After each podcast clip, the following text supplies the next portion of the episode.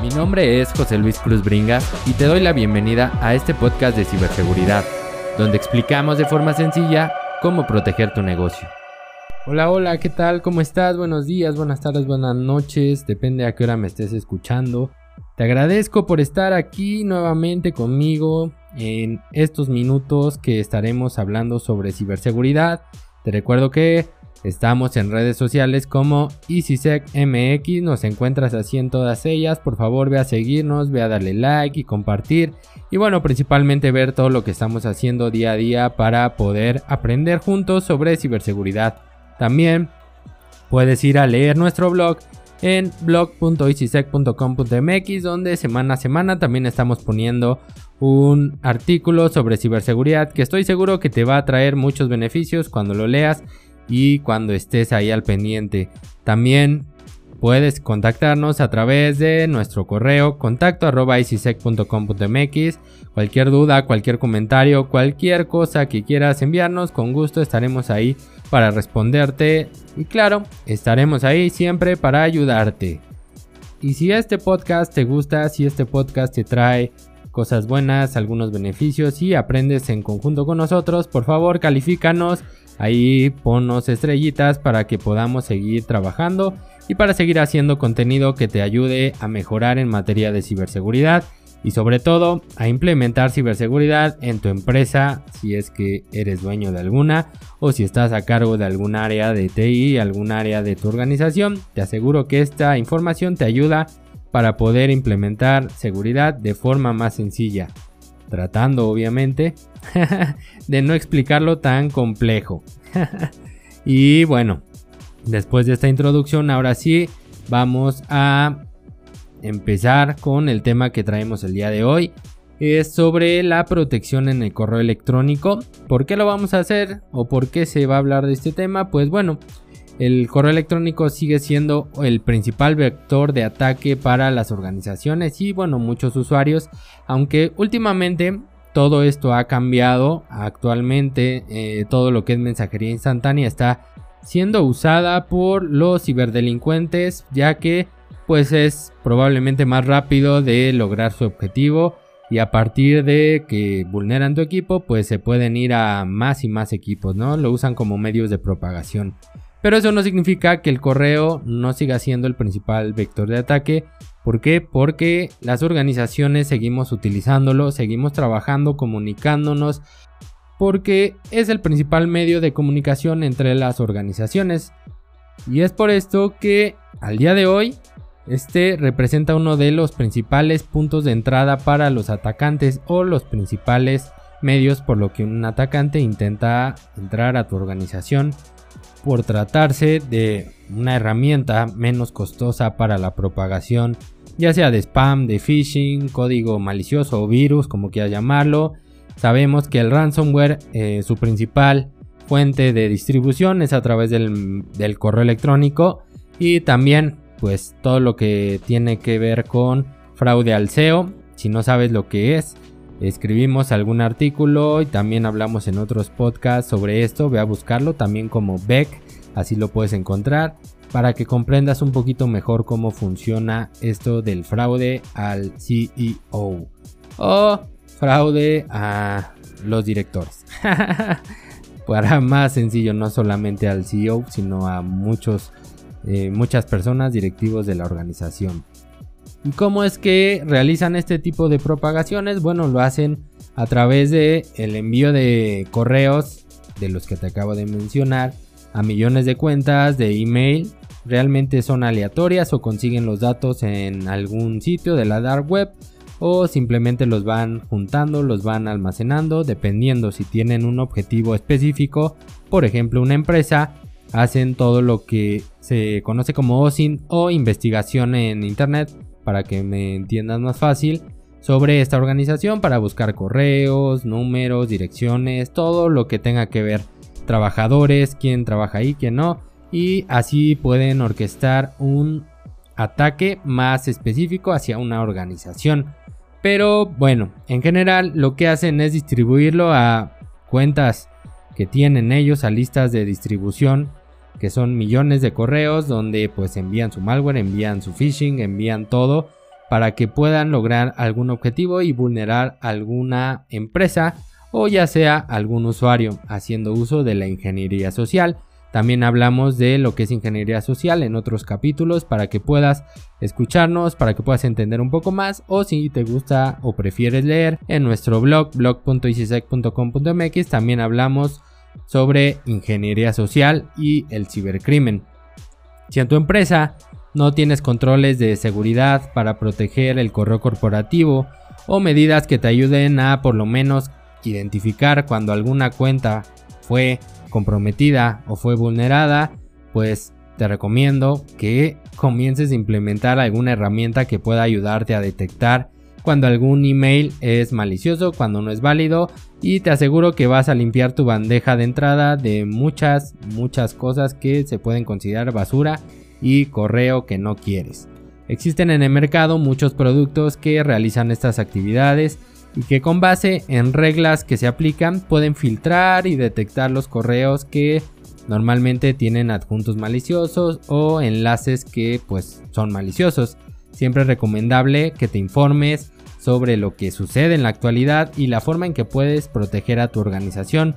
Cambia constantemente la forma en que envían y envían sus ataques, pero el medio sigue siendo uno de los principales, el correo electrónico. Entonces hay que informarse, hay que protegerse y hay que implementar algún producto. Si tienes Office 365 o la parte de Workspace con Google, ahí puedes tener algunas herramientas básicas que te ayudan a tener seguridad o contratar alguna algún punto adicional en el licenciamiento que te ayuda a tenerlo. Si no, también hay herramientas de fabricantes de seguridad que te pueden ayudar a protegerlo. Depende mucho de lo que tengas.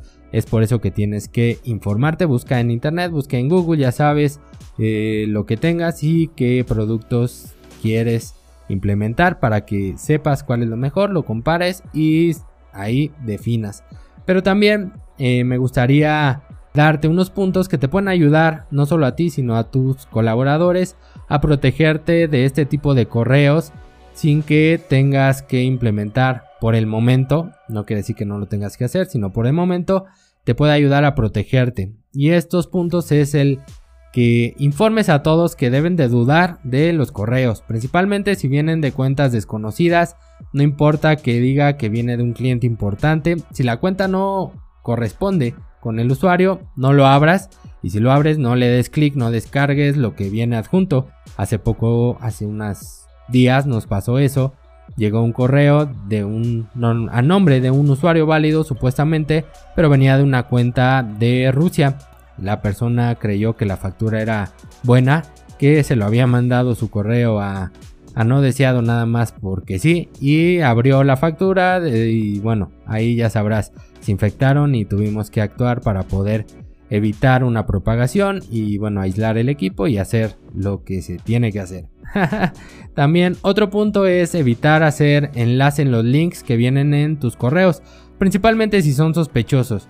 Aunque también si vienen de usuarios válidos, puedes copiar el enlace sin darle clic y pegarlo en otro lado para ver si realmente te va a dirigir a donde dice.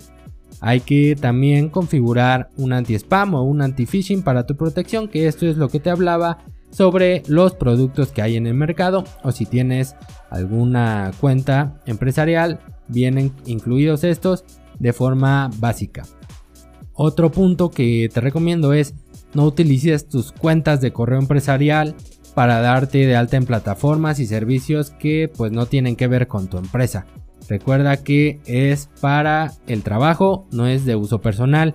Y aquí este error lo cometemos muchos el darnos de alta en páginas, en servicios que ni siquiera tienen que ver con nuestra organización y ponemos nuestro correo empresarial. Otro punto es utilizar claves complejas y dobles factores de autenticación. Esto es importantísimo para evitar que te roben ahí tu cuenta o para disminuir el riesgo, ¿no? De que te lleguen a robar tu cuenta. Evita también iniciar sesión en redes públicas y dispositivos que no son de la organización hay que tener mucho cuidado para que no vayas a proporcionar tu información confidencial. Utiliza la opción de envío de copia oculta cuando envíes correos a muchas cuentas. Así evitas que si cayó en manos de alguien que no querías, vea todo lo que enviaste y a todas las cuentas y sea un vector para propagar ese malware a todos tus contactos. También, si tú eres un dueño de negocio o estás a cargo de un área, hay que capacitar al personal para que sepan cómo detectar este tipo de correos, cómo saber cuándo es spam, cuándo es phishing, cuándo viene solamente publicidad, cuando tienen que dar clic, cuando no. Este tipo de cosas solo las vas a obtener capacitando a tu gente, capacitando a tus colaboradores para que sepan cómo detectarlo. Y te aseguro que si ellos saben, el riesgo de que caigan en este tipo de fraudes va a disminuir bastante. Incluso en su vida personal les va a dar un beneficio. Como organización te lo da a ti y a ellos como personas. Si bien existen más formas de protegerte, estas son algunas, no son todas, pero pueden ayudarte a disminuir, como te lo acabo de comentar, el riesgo de exponer y comprometer tu cuenta, principalmente empresarial, protegiendo a la organización y robusteciendo la seguridad en tu correo electrónico. Las herramientas combinadas con estas buenas prácticas y una correcta administración van a ser de mucha ayuda, ya que si se llega a detectar alguna cuenta que haya sido vulnerada, vas a poder actuar de forma más rápida y bueno, solucionar este tipo de incidentes y pues otro punto a favor, vas a disminuir el impacto que puede causar en tu empresa. Por último, ya para eh, terminar esto, sería bueno que implementaras algunas políticas internas para el uso de tu correo electrónico donde se especifique desde qué dispositivo se puede acceder, cómo deben de manejar los datos confidenciales, qué tipo de contraseñas deben utilizar y cómo se va a aplicar el doble factor de autenticación. Otro punto, cuando envíen información confidencial, es muy bueno cifrarla o si lo vas a mandar a un zip, a un RAR, a un lo que quieras, ponerle contraseña, una contraseña compleja que no le proporciones en el mismo correo al usuario, sino que se lo proporciones por un medio diferente para que no tengas problemas. Te va a ayudar un poquito a mejorar la seguridad en este tipo de información que estás enviando. Recuerda que hay que combinar personas, procesos y tecnología para que puedas estar más seguro y para que puedas implementar ciberseguridad de mejor forma. Bueno, espero que esto que acabamos de platicar te ayude, te dé un poquito más de claridad de lo que debes de hacer, de cómo lo debes de hacer y pues que te dé un poquito más de conciencia de que se debe de proteger el correo electrónico y que debes de estar ahí siempre pendiente. Si tú no lo vas a hacer, que tengas personal autorizado o si no, que contrates algún servicio adicional con un experto que te pueda ayudar. Lo que tú quieras y mandes. pues bueno, con eso estamos llegando al final de este episodio. Te recuerdo nuevamente nuestras redes sociales, nos encuentras como EasySecMX en todas ellas. Así nos encuentras, ve a buscarnos, ve a seguirnos, ve a darle like, a compartir. Ayúdanos a que esto siga creciendo, a que esta información que estamos aportando día a día podamos seguir haciéndolo con tu ayuda.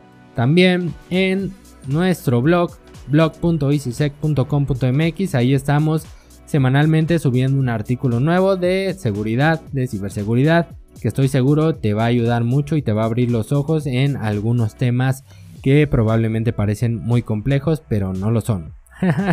También existe nuestro correo de contacto, contacto Puedes enviarnos tus comentarios, tus recomendaciones, si quieres que hablemos de algún tema específico, lo que tú quieras, puedes enviarnos y te estaremos respondiendo siempre. También, otra cosa donde nos puedes contactar o donde me puedes contactar es en mi Twitter personal, que es José Cruz Bringas, así me encuentras en Twitter. También ahí estoy compartiendo información y bueno, por todo lado, si buscas EasySec, vamos a aparecer. todo esto es gracias a ti. Y bueno, me voy, pero te recuerdo que la siguiente semana tenemos una cita aquí nuevamente para hablar sobre ciberseguridad y para aprender juntos, para crecer juntos en esta materia, en este tema que es muy interesante. Mi nombre es José Luis Cruz Bringas, te agradezco por haberme escuchado, nos vemos la próxima.